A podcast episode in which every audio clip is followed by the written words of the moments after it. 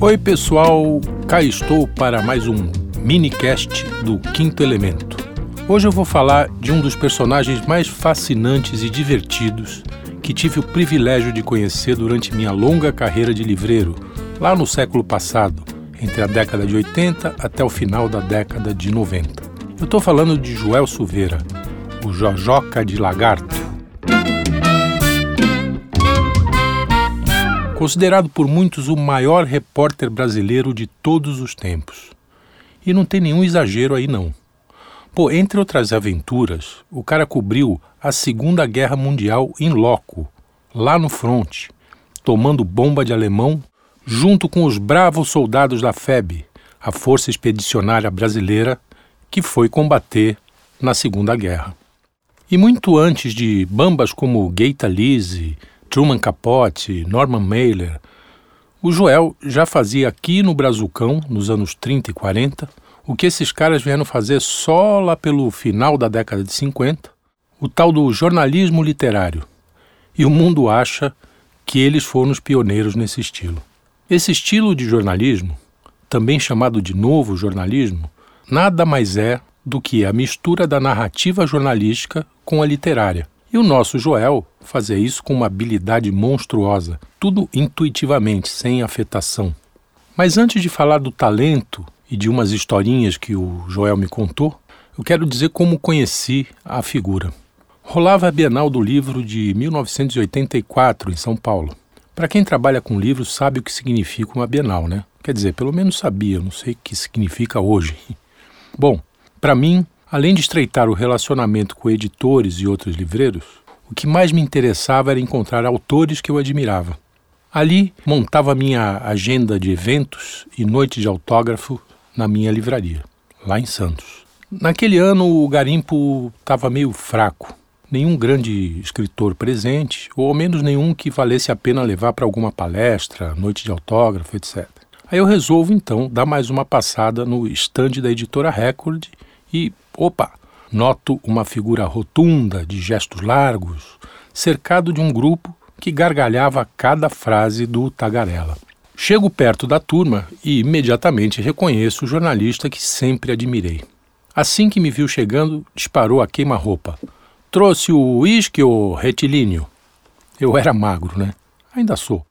Bom, para resumir, semanas depois lá estávamos, meu irmão, que era meu sócio na época, e eu no aeroporto de Congonhas esperando o maior repórter brasileiro. Descemos a Serra do Mar já ligeiramente calibrados, depois de uns esquinhos consumidos lá no aeroporto. Dali para frente, foi um dilúvio etílico que durou quatro dias, dois a mais do que o combinado, pois o Joel não tinha nenhuma disposição em ir embora e nos deixar. Bom, ele dizia: Vocês me tratam como um rei e querem que eu vá embora? Bom, ele acabou indo, muito contra a vontade, mas foi. Enfim, foram quatro dias de histórias, com e sem H maiúsculo, histórias de guerra, de porres com escritores e intelectuais brasileiros e estrangeiros, enfim, muitas, muitas histórias. Uma delas, talvez a mais conhecida, foi a de como ele foi despachado como correspondente de guerra. Joel estava há poucas semanas trabalhando nos Diários Associados do temido Assis Chateaubriand, for apresentado à fera pelo jornalista e deputado Virgílio de Melo Franco da seguinte forma: Aí está o rapaz, Assis. Você diz que ele não é um repórter, mas uma víbora. Pois lhe entrego a víbora. Faça dela o que quiser. Carlos Lacerda, então editor-chefe dos diários, o enviou para correr o Brasil para uma série de reportagens. Quando Joel voltou ao Rio, foi alertado pelo Lacerda: Ó, oh, o homem tá uma fera com você. O Joel conta que, quando saiu para viajar, ele deixou para ser publicada uma reportagem sobre o Clube das Vitórias Régias. Era um clube formado por velhotas, poetisas, todas medíocres da alta sociedade carioca. Com seu estilo cheio de sarcasmo, detonou as velhinhas e uma delas era esposa de um grande investidor dos diários associados. Aí o Chateau ficou fulo da vida e disparou seu Silveira, o senhor não sabe o que o senhor fez. O senhor atacou a minha melhor amiga. O Joel respondeu: Doutor Assis, não tenho culpa. Eu estou aqui há apenas um mês. Não posso saber das suas amizades. Seria burro se eu fizesse isso conscientemente. Bom, o jornalista pediu desculpa e disse que ia embora. Aí, Chateaubriand mandou essa: Seu Silveira, o senhor não vai sair daqui, não. O senhor vai ter um corretivo. O senhor vai para a guerra, seu Silveira. O senhor vai matar alemão, seu Silveira. Só lhe peço uma coisa: não me morra. Repórter é para mandar notícia, não é para morrer. Bem, e lá se foi o Jojoca de Lagarto cobrir a Segunda Guerra Mundial. Evento que, segundo ele me disse, o envelheceu pelo menos uns 10 anos. Ele disse que ninguém volta de uma guerra e continua sendo o que era antes. O cara foi menino e voltou adulto. Bom, para quem quiser saber mais os relatos do Joel sobre a guerra que ele participou, você pode ler em livros como O Inverno da Guerra, da editora Objetiva, de 2005, Segunda Guerra, Momentos Críticos da Moad, de 1995, entre outros livros. Procure nas livrarias, nos sebos, enfim. Vale também ler seus livros de memórias, como Tempo de Contar, da Record, de 1985, e Na Fogueira, Memórias, da Moad Editora. Mas algumas historinhas que me foram contadas por ele talvez não estejam nesses livros. Eu compartilho aqui algumas delas. No início do governo militar, embora fosse comum encanar jornalistas, a cana não era tão pesada quanto depois do famigerado AI-5.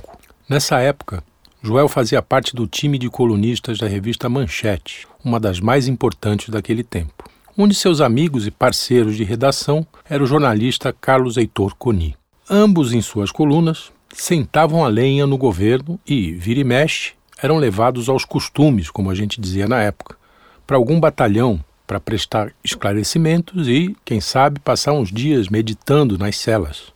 Invariavelmente, eles iam em cana juntos. Um certo dia, porém, estava lá o Joel na redação metralhando sua máquina de escrever quando chegaram os homens da lei e o levaram. Já no camburão, o Joel sentiu falta do amigo de cárcere e de redação e disse: Ué, cadê o Coni?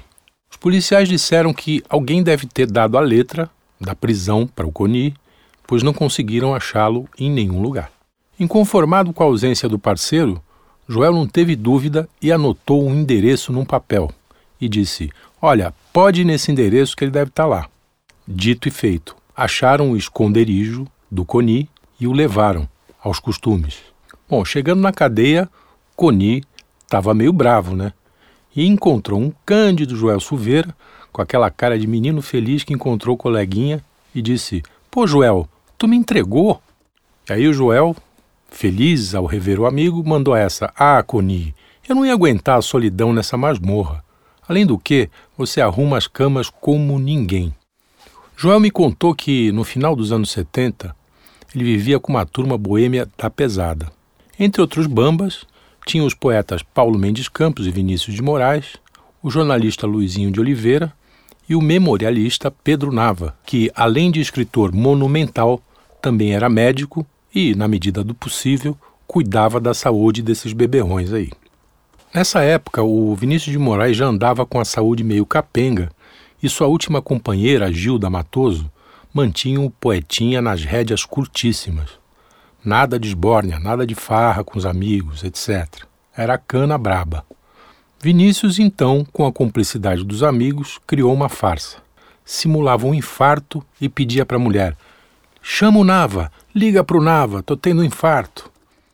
Bom, a ligação para o médico era o código para os farsantes. Nava pegava o Vinícius em casa e encontrar todos os gandaieiros no Antônios, um lendário botequim do Leblon na época. Molecagem pura, né? Mais uma. O Joel gostava de tomar uns esquinhos no ateliê do pintor Di Cavalcante, no Catete, lá no Rio de Janeiro.